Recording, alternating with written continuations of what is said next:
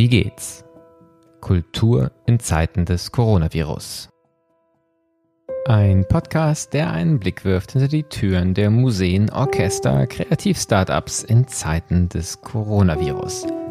Mein Name ist Martin Zierold und ich bin Gastgeber dieses Podcasts, den das Institut für Kultur- und Medienmanagement KMM an der Hochschule für Musik und Theater Hamburg produziert. Wie geht's? lautet der Titel dieses Podcasts. Wir interessieren uns dafür, wie es den Menschen in der Kulturlandschaft geht. Wie geht's heißt auch, wie funktioniert es? Was wird ausprobiert? Was bewährt sich? Worüber wird nachgedacht? Und was lernen wir gerade? Heute richten wir den Blick einmal mehr in die internationale Kulturlandschaft. Und zwar nach Frankreich. Ich spreche mit Johannes Neubert, der nach neun Jahren als Intendant der Wiener Symphoniker gerade nach Paris zieht – wo er seit Ende letzten Jahres Geschäftsführer des Orchestre National de France ist. Dieses Orchester hatte gleich nach dem Lockdown mehrere YouTube-Hits. Zugleich ist die gesundheitliche und auch gesellschaftliche Lage in Frankreich so prekär, dass darüber keine ungetrübte Freude aufkommen kann. Wie zeigt man in Zeiten einer Krise, dass ein Orchester notwendig ist?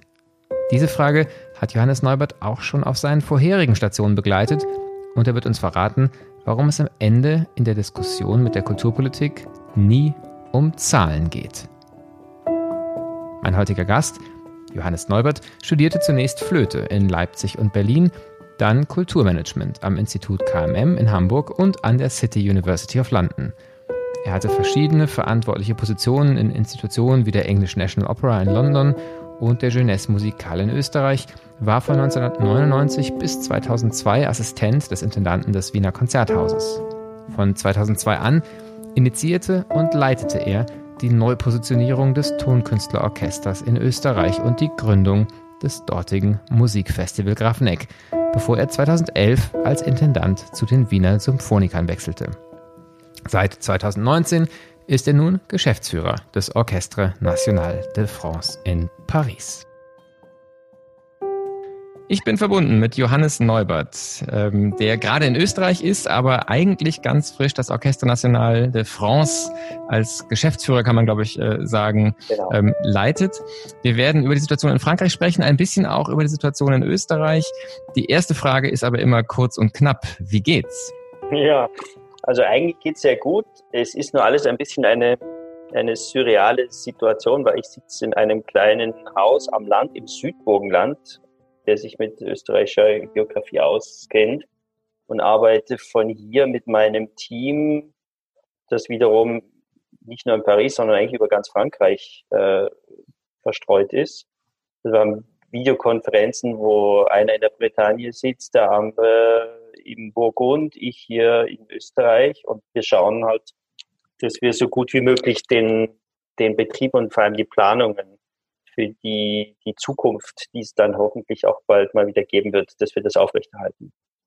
Vielleicht beginnen wir auch erstmal mit dem Vergleich der Situation Österreich und Frankreich. Ähm, wir haben immer wieder mal internationale Gäste auch auf dem Podcast zu Gast und ähm, es ist am Anfang auch mal ganz spannend, einfach zu hören, wie ist gerade das Leben so auf der Straße tatsächlich und was ist auch so eine generelle Stimmung vielleicht im kulturellen Kontext. Ähm, in Deutschland ist jetzt gerade die große Öffnungsdiskussion wieder. Wir haben auch gar nicht so dramatische Zahlen am Ende dann, dann gehabt, bis hier jedenfalls.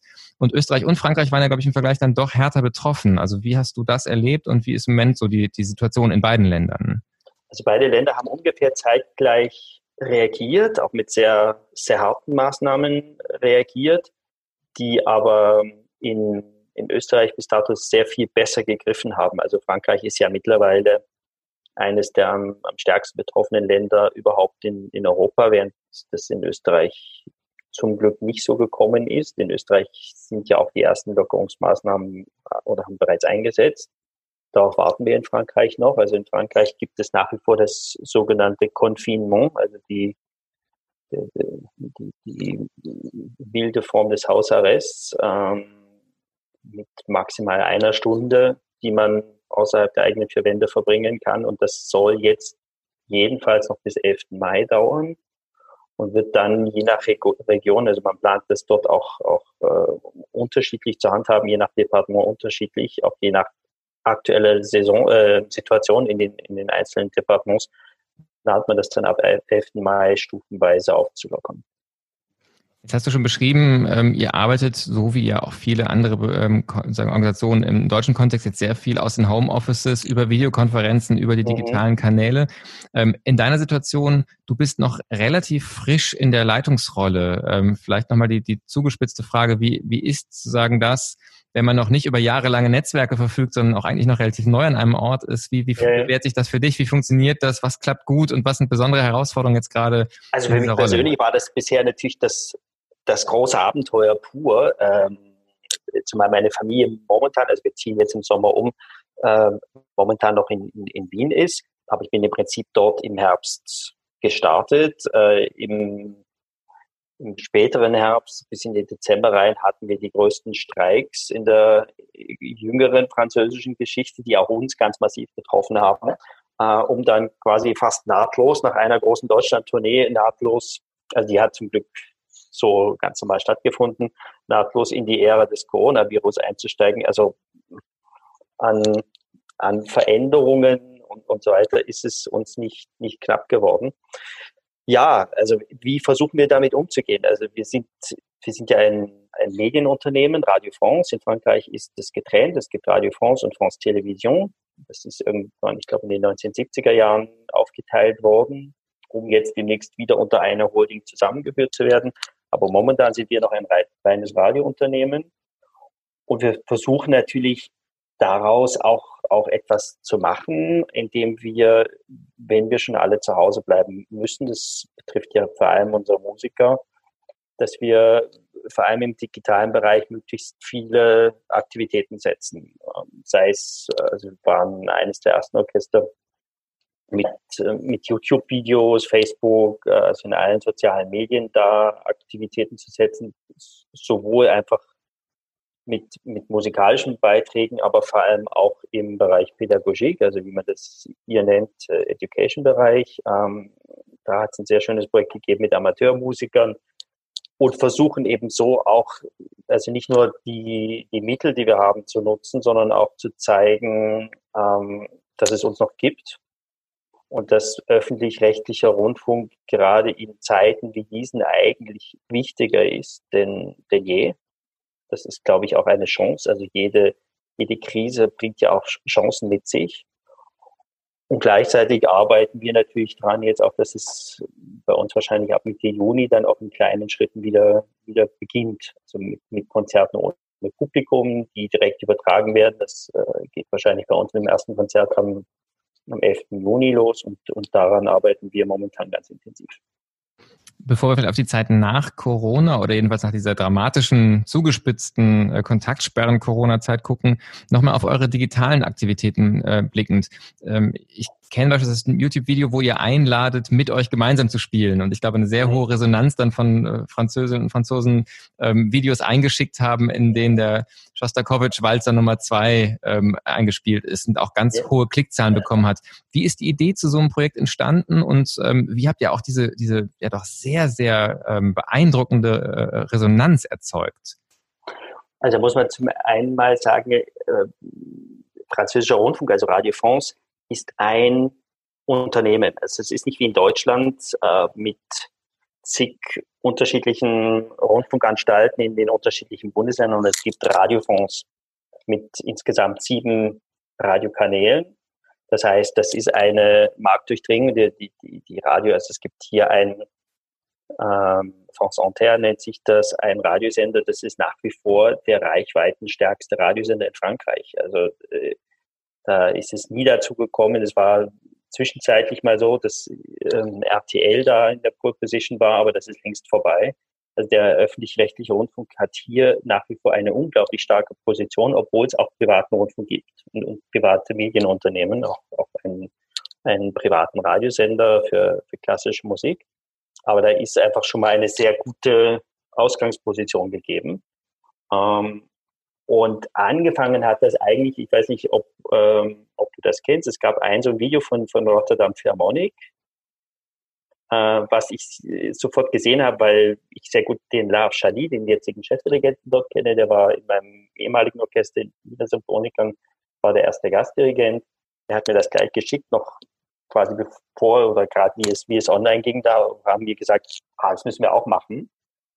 Und haben so ein, eine, also wir haben es genannt Bolero Confiné, also eingesperrte Bolero, äh, so ein, ein Video, und das haben vor allem wirklich die Musiker selbst organisiert, äh, online gestellt, innerhalb von wenigen Tagen. Und das hat so unglaublich eingeschlagen. Ich glaube, wir stehen jetzt bei, wir nähern uns den drei Millionen auf YouTube. Wir haben es dann auch in China auf, auf uh, WeChat und, und Weibo gestellt. Uh, ich glaube, in China sind wir bei fünf Millionen. Es hat so eingeschlagen, dass wir gesagt haben, ma, also das war eigentlich als, als Gag gedacht oder als kleines Zeichen, uns gibt es noch. Das muss jetzt unsere Aktivität werden. Und was du angesprochen hast, äh, betrifft ein ein Projekt, was eigentlich bereits existierte, nennt sich Viva l'Orchestra. Das ist eine Initiative, wo Musiker von uns mit Amateurmusikern gemeinsam spielen. Es gibt seit vielen Jahren, zweimal im Jahr wird da gemeinsam ein großes Konzert veranstaltet. 25, 30 Musiker von uns mit Amateurmusikern aus ganz Frankreich. Und das haben wir sozusagen jetzt digitalisiert, haben ein Video online gestellt von diesem besagten Shostakovich-Walzer, alle eingeladen, spielt das doch zu einer bestimmten Zeit mit uns gemeinsam, wenn dieses Video läuft und nehmt euch dabei auf zu Hause mit Mobiltelefon. Äh, haben, glaube ich, bis dato etwas über 4000 solche Videos erhalten, die wir dann wieder zusammen montiert haben. Man kennt das ja jetzt. Also es ist schon, fast schon eine, eine eigene Optik des Coronavirus-Orchesters geworden. Diese, diese Bildschirme, wo man lauter so kleine Mini-Musiker sieht. Und da ist jetzt mal in dem ersten Schritt sind, glaube ich, 600 Videos veröffentlicht worden. Ähm, die zweite Version soll jetzt kommen. Und das ist, also da sieht man auch, welche, welche Kraft diese, diese Aktivitäten in diesen Zeiten, wo jeder zu Hause sitzt, natürlich auch viele, viel Zeit vor dem Computer verbringt, welche Kraft wir eigentlich und welche Möglichkeiten wir haben mit dem, was wir machen, wenn wir es uns so zutrauen, die Leute da auch wirklich zu erreichen und, und auch sag mal, eine, eine direkte Verbindung mit ihnen herzustellen. Also das hat uns selber auch ziemlich, ziemlich positiv überrascht. Und das glaube ich, auch etwas Besonderes an dieser Aktion, dass es eben so eine Art Rückkanal gibt, ähm, der eben über das reine Streaming, was ja an vielen Stellen gemacht wird, hinausgeht und sozusagen wirklich ein Kontakt ja auch zum, zum Publikum da ist. Wenn du jetzt diese Kraft ansprichst, die man hat, ähm, mit Blick auf die Zeit nach Corona, steckt da für mich zweierlei drin. Ein unglaubliches Potenzial, ähm, eben wirklich auch, auch aus der Erfahrung des Verlustes, den im Moment alle machen. Man kann nicht ins Konzert gehen, nochmal die Bedeutung von Musik äh, ist in eurem Fall zu, zu erfahren. Auf der anderen Seite wissen wir aber auch, die öffentlichen Haushalte werden äh, absolut klamm sein. Äh, es wird eine Wirtschaftskrise ähm, geben, von der wir nur nicht wissen, wie dramatisch sie wird, aber sie wird ähm, auf jeden Fall spürbar sein, sodass also neben dem Potenzial auch eine große Bedrohung sicherlich der Kulturlandschaft da ist. Wie schätzt du die Lage für euch ein? Was könnt ihr tun, um euch da gut aufzustellen, vorzubereiten? Und wie siehst du auch insgesamt Frankreich ähm, aufgestellt für, für das, was da jetzt kommen wird im kulturellen Bereich? Und gut, ich meine, wenn man nach dem urteilt, was wir momentan in den Nachrichten sehen, ist, ist natürlich in, in Frankreich die Situation alles andere als einfach. Also ich glaube, nochmal um einiges schwieriger als jetzt in Deutschland oder in, in Österreich. Aber die, die Problemstellungen werden trotzdem sehr gleich sein und sehr ähnlich sein. Deutschland hat dafür, eine, wenn man jetzt von klassischer Musik spricht, ja eine um, um, um vieles vielfältigere, auch quantitativ ähm, viel, viel reichere Klassiklandschaft. Also es gibt auf die Bevölkerung bezogen nochmal um einiges mehr an, an Opernhäusern, Theatern, Orchester und so weiter, die alle mit Subventionsgeldern und relativ geringen Eigendeckungsquoten momentan über Wasser gehalten werden. Also ich glaube, auch wenn das Virus jetzt in, in Frankreich momentan wesentlich erheblichere Auswirkungen gehabt hat, die Fragestellung und die Problemstellung werden ganz ähnliche sein. Wie, wie schaffen wir das, diese, diese Strukturen, um die uns ja irgendwo auch die gesamte Welt beneidet, äh, wie schaffen wir es, die über die nächsten Jahre zu bringen? Und bei uns, also im Falle jetzt vom Orchestre National de France und Radio France, ist auch die Frage, wie schaffen wir es, uns als unersetzbar unter Beweis zu stellen und, und den Menschen auch zu zeigen. Also in dem Moment, wo es darum geht, ja, wir müssen sparen, Und sparen heißt, sich auch immer die Frage zu stellen, auf, auf was können wir denn vielleicht verzichten? Das wird die Herausforderung sein, jetzt auch zu zeigen, den Menschen, naja, auf das können wir eigentlich nicht verzichten.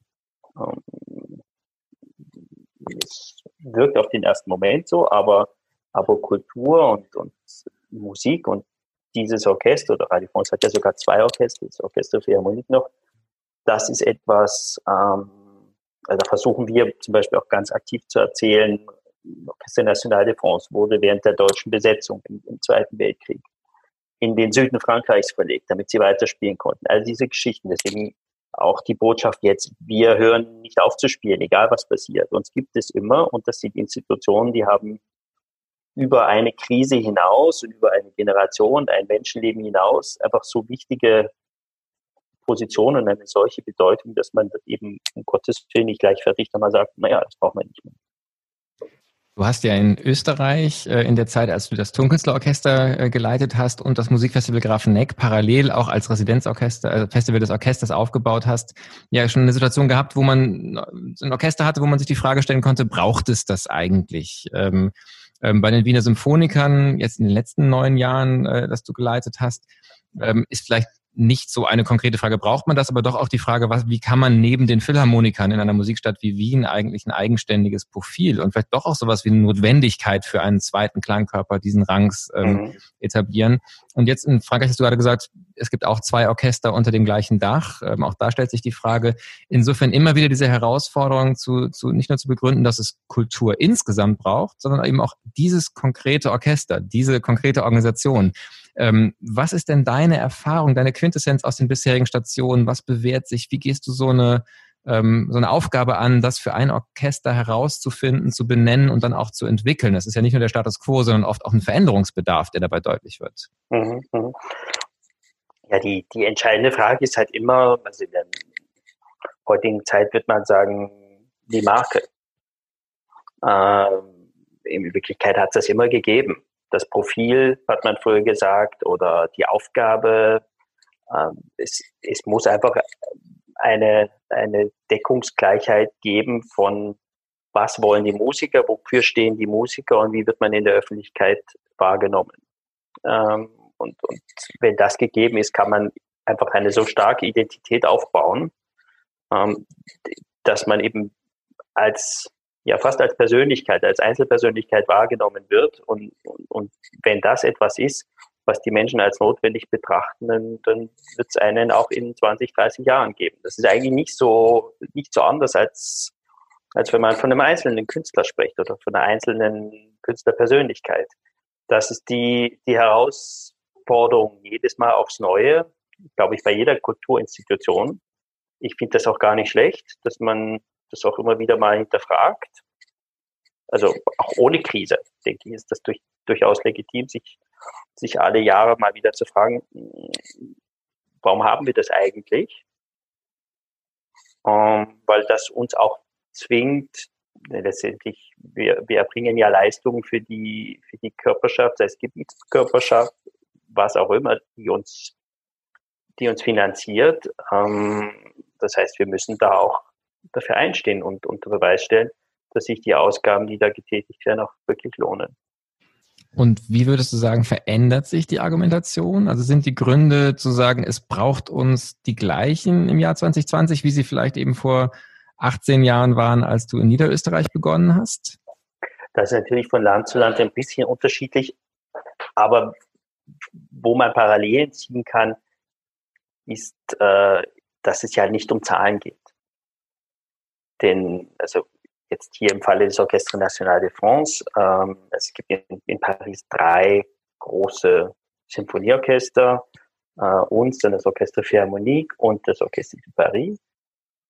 In einer Stadt von, also sag mal, Agglomeration, Metropolregion von irgendwas zwischen neun und zehn Millionen. Also allein die Frage zu stellen, gibt es den Bedarf dafür, ist absurd.